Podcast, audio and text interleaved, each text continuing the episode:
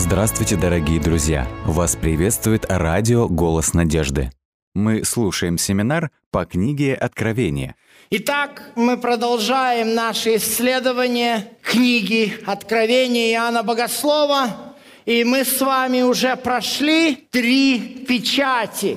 Мы пытаемся прежде всего понять, о чем говорит текст священного писания, из каких источников ветхозаветных Иоанн черпает эти образы, через которые он хочет передать весть всему миру и также своим церквам, которые он оставил, будучи арестованным и сосланным за проповедь Слова Божьего на остров Патмос – Конечно, мы также пытаемся искать какие-то исторические параллели, и это важно тоже. Мы видим эти исторические параллели, но самая главная задача нашего исследования не просто, как говорится, подогнать какие-то факты и взять какую-то историческую дату и загнать эти печати в какие-то жесткие временные рамки, чтобы потом через 2-3 года приходить и говорить, о, новые исторические исследования, это не этот год, а этот.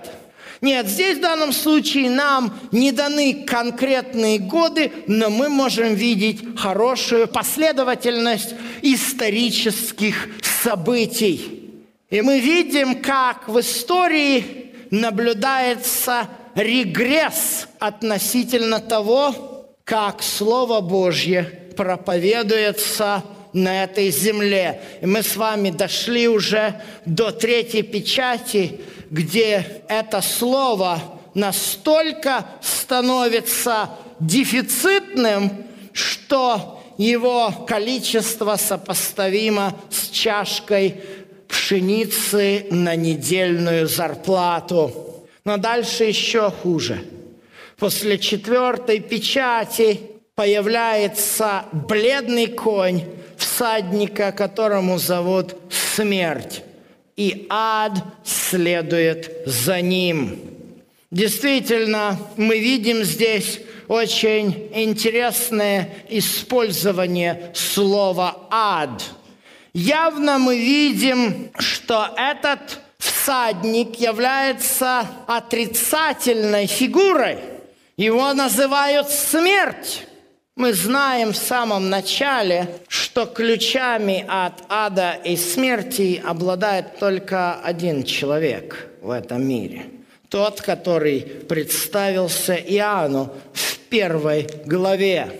Мы также видим, что слово «смерть» в данном случае и ад, они каким-то образом связаны между собой, потому что этому всаднику дана власть умерщвлять мечом и голодом и мором. И не написано, кстати, что только грешников. Мы, кстати, увидим дальше результаты этого, что очень много убиенных за Слово Божье – что же такое здесь, в этом контексте слова «ад»? Нам, конечно же, нет возможности исследовать всю эту тему детально, но хотелось бы обратить внимание на то, как э, пророк Исаия описывает нам ад. Это единственная книга, которая дает нам описание ада. Это в книге пророка Исаи, 14 глава. Посмотрите, что пишет нам здесь пророк о царе Вавилонском. Девятый текст. «Ад преисподней прошел в движение ради тебя» чтобы встретить тебя при входе твоем. Пробудил для тебя Рифаимов, всех вождей земли поднял, всех царей с языческих с престолов их. Одиннадцатый текст. В преисподнюю низвержена гордыня твоя, со всем шумом твоим, под тобою подстилается червь, и черви покров твой. Еврейское слово «шеол» не обозначает место гибели грешников, оно обозначает могилу. И в книге пророка Исаи, 14 глава, нам явно дается описание могилы, где, кстати говоря, люди спят. Ибо когда этот вавилонский царь спускается туда, то аж пробуждаются все лежащие там – в отличие от слова «ад», в книге Откровения очень четко и конкретно описано то место и тот способ, которым будут уничтожены грешники. Книга Откровения, 20 глава, 15 текст. И кто не был записан в книге жизни, тот был брошен в озеро огненное. Кстати говоря, 14 текст прямо говорит, что в озеро огненное повергнуты смерть и ад. Точно такие же слова и выражения. Поэтому, если ад является чем-то, что горит огнем, то смысла, конечно же, нет. Огонь бросать в озеро огненное. Явно речь здесь идет о Шиоле и о могиле. Ну и последствия мы, конечно же, видим, что четвертая часть земли умерщвляется голодом, мором и всякими другими способами. И мы действительно видим, эти вещи происходят. Страшные эпидемии э, в конце Средневековья возникают в Европе – страшные эпидемии чумы. Не менее страшными были и взаимоотношения между христианами. Начало распространения реформации, например, совпало со страшными войнами, например, 30-летняя война, которая велась по всей Европе. И войны продолжались бесконечно – потому что а, реформация христианства реформацией, а политические интересы у местных князей как были, так и остались, будь они католиками или становись они протестантами. И это все продолжало в Европе кипеть. Ну, если еще добавить постоянные войны с э, турками и с арабами, то, конечно же, Жуткое зрелище представляла собой Европа средние века. Ну и, естественно, как с католической, так и с протестантской стороны на всякие казни и преследования, и пытки, и издевательства над инакомыслящими еретиками фантазии было сколько угодно – и многие искренние люди, искавшие правды в Библии, погибли. Вот почему, когда снимается пятая печать, то Иоанн видит под жертвенником души убиенных за Слово Божие и за свидетельства, которые они имели. И, естественно, этот текст вызывает сразу же вопросы – где эти души находятся? Ну, если люди убиенные за Слово Божье, значит, э, следовательно, они должны быть праведниками. Соответственно, если предположить, что на основании этого текста мы можем говорить о душе, продолжающей жить после смерти, то где душа эта должна быть? Естественно, в раю. Но где находится жертвенник? Души-то находятся под жертвенником. Проблема, оказывается, решается очень просто –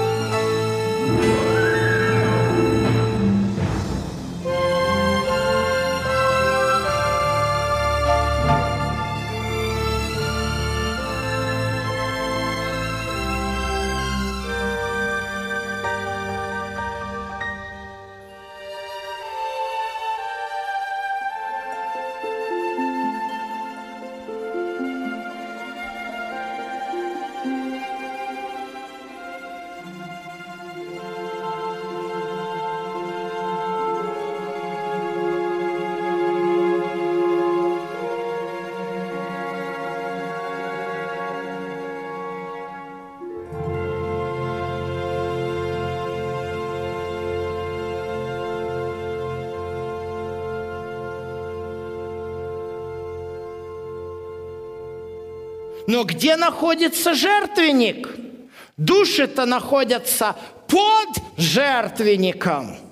Проблема, оказывается, решается очень просто – Жертвенник всесожжений, а об этом идет речь, потому что э, есть, конечно же, еще жертвенник благовонный курений, который в книге Откровения особо, специально оговаривается всегда. Золотой жертвенник, стоящий пред Богом то мы нигде не видим, кроме этого текста, чтобы где-то в небесном храме был жертвенник. Конечно, его там нет – а что этому жертвеннику там делать? Жертвенник предназначен для того, чтобы на нем приносились жертвы всесожжения и жертвы за грех. Если мы живем уже две тысячи лет после Голгофы, то мы все прекрасно понимаем, что жертва была на Голгофе принесена раз и навсегда. Вот почему жертвенник небесного храма – остается за пределами неба, что мы очень конкретно видим в 11 главе книги Откровения, где Иоанну предлагается измерить храм Божий, и говорится, что, пожалуйста, внешний двор ты не измеряй, потому что его топчут язычники – ну, на небе откуда язычникам-то взяться? Явно, что внешний двор небесного храма – это земля. И жертвенником небесного храма явилась земля, на которой и был принесен в жертву наш Господь Иисус. Что же это за души и где они живут? Ну, во-первых, если мы откроем книгу Левит – то мы увидим, что принесение каждой жертвы сопровождается излитием крови этой жертвы на землю. Левит 17 глава, 11 текст конкретно говорит следующие слова. «Потому что душа тела в крови». Русский перевод так пишет, вставляя предлог «в». В оригинале этого предлога нет. На оригинале на иврите написано, потому что душа тела – кровь. И я назначил ее для жертвенника, чтобы очищать души ваши, ибо кровь вся душу очищает. Вот почему кровь всегда сливалась под ножье жертвенника, символизируя кровь Иисуса – абсолютно невинно пролитую за наши грехи. О чем нам апостол Павел во 2 Коринфянам 5 глава говорит однозначно. «Ибо не знавшего греха он сделал жертвой за грех». Эти невинные люди были тоже невинными жертвами. Жертвами политических репрессий – которые проводила церковь вместо проповеди Евангелия, искореняющая еретиков. Кровь вопиет из земли. Самые первые слова сказанные об убиенном Авеле, когда Бог спрашивает Каина, Бытие 4 глава, где Авель, брат твой? А Каин говорит, что я сторож брату моему, на что Господь ему однозначно говорит – Десятый текст четвертой главы Бытия. Что ты сделал? Голос крови брата твоего вопиет мне из земли. Если жертвенник – это земля, жертвенник небесного святилища, а согласно Левит, 17 глава, 11 стих, душа – это кровь, то мы теперь понимаем эту метафору. Невинная кровь, пролитая людьми, которые хотели проповеди Слова Божье, требует отмщения. О чем и говорится дальше – Доколе, владыка, святый и истинный, не судишь и не мстишь живущим на земле за кровь нашу. Эти люди обращаются к закону Божьему. В Торе однозначно написано, что всякий, кто умышленно убьет ближнего своего, его город-убежище не спасает. Он должен пролить свою кровь. Вот почему они задают вопрос, когда это будет. Но им ответ однозначный. Им даны белые одежды и сказано, чтобы они успокоились еще на малое время.